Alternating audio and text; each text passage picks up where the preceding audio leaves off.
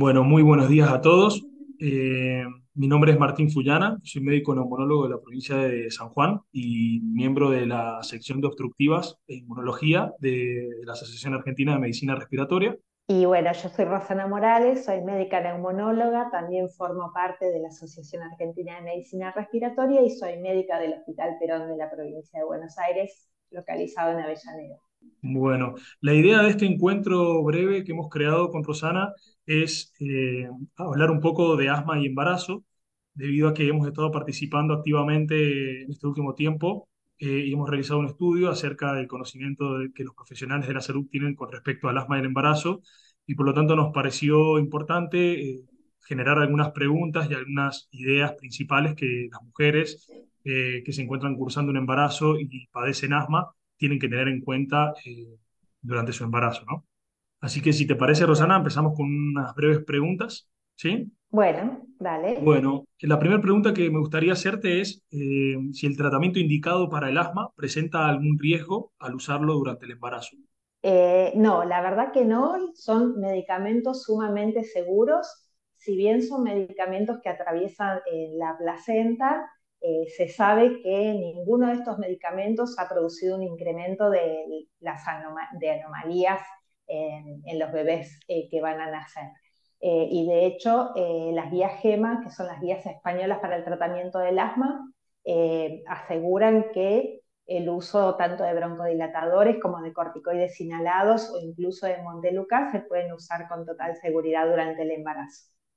Perfecto. Y otra pregunta importante es si las exacerbaciones de asma son frecuentes durante el curso del embarazo en una mujer.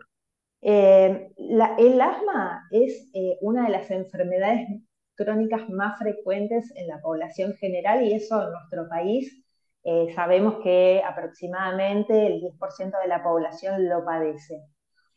Como es una enfermedad crónica, aproximadamente entre un 8 y un 13% de las mujeres embarazadas padecen asma. El curso eh, es variable, ¿sí? Eh, hay casos documentados con estudios de ot- otros países que demuestran que un tercio de las mujeres embarazadas mejoran el asma durante el embarazo, un tercio permanecen iguales y eh, un tercio pueden empeorar. De todas maneras, lo más importante que tenemos que transmitir es siempre la continuidad del tratamiento del asma, como dijimos anteriormente, que son fármacos muy seguros, porque el hecho de no hacer tratamiento sí incrementa aproximadamente en dos veces y media el riesgo de consultas en servicios de emergencia por crisis de asma aguda y eso sería una, algo no deseable. Claro, o sea, sería muy importante que las mujeres embarazadas estén tratadas eh, de su asma durante el embarazo, ¿no? Durante todo el curso del embarazo. exactamente. Bien. ¿Y mm, qué consecuencias se conocen que, digamos, un asma sin tratamiento puede tener sobre el, sobre el bebé y sobre la madre? Un asma no tratada durante el embarazo.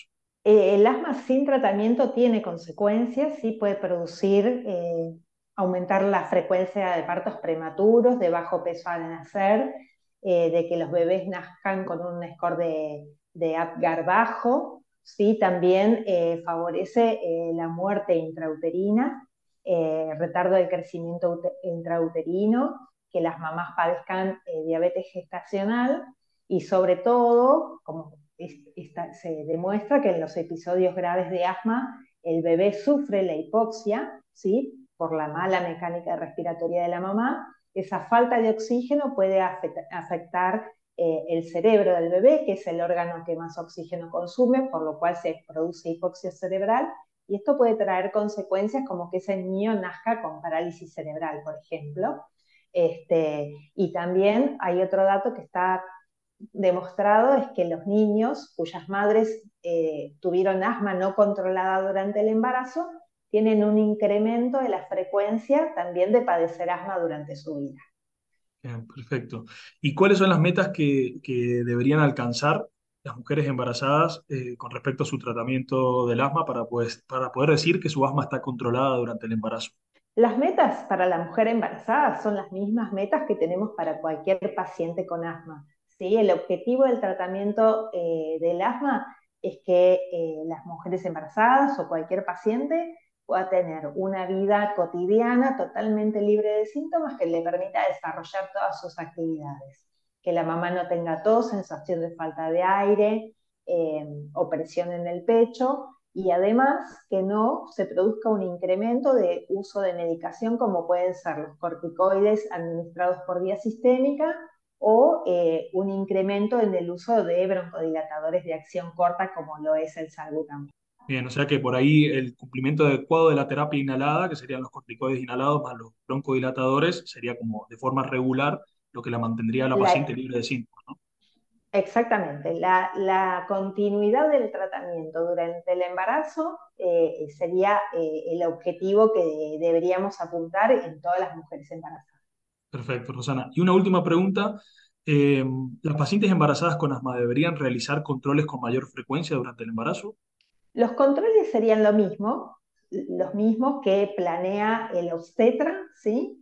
Eh, sí con un seguimiento de su enfermedad eh, por asma, sí que es una enfermedad que si uno la trata, eh, es una enfermedad llevadera y con que las personas tienen una vida cotidiana igual a las personas que no lo padecen cuando cumplen el tratamiento. Entonces, sí el seguimiento para asegurarnos de que la paciente está libre de síntomas y de que cumple con el tratamiento. La idea es llegar al final del embarazo y al momento del parto con una mamá sin síntomas. Perfecto. Bueno, Rosana, esas son las preguntas. Te agradezco un montón por el tiempo y espero que esto sirva a la comunidad y, digamos, eh, sirva para concientizar, ¿no? De, la importancia de un adecuado tratamiento del asma durante el embarazo. Bueno, ojalá, ojalá que se difunda mucho. Bueno, que estés muy bien. Muchas gracias. Adiós.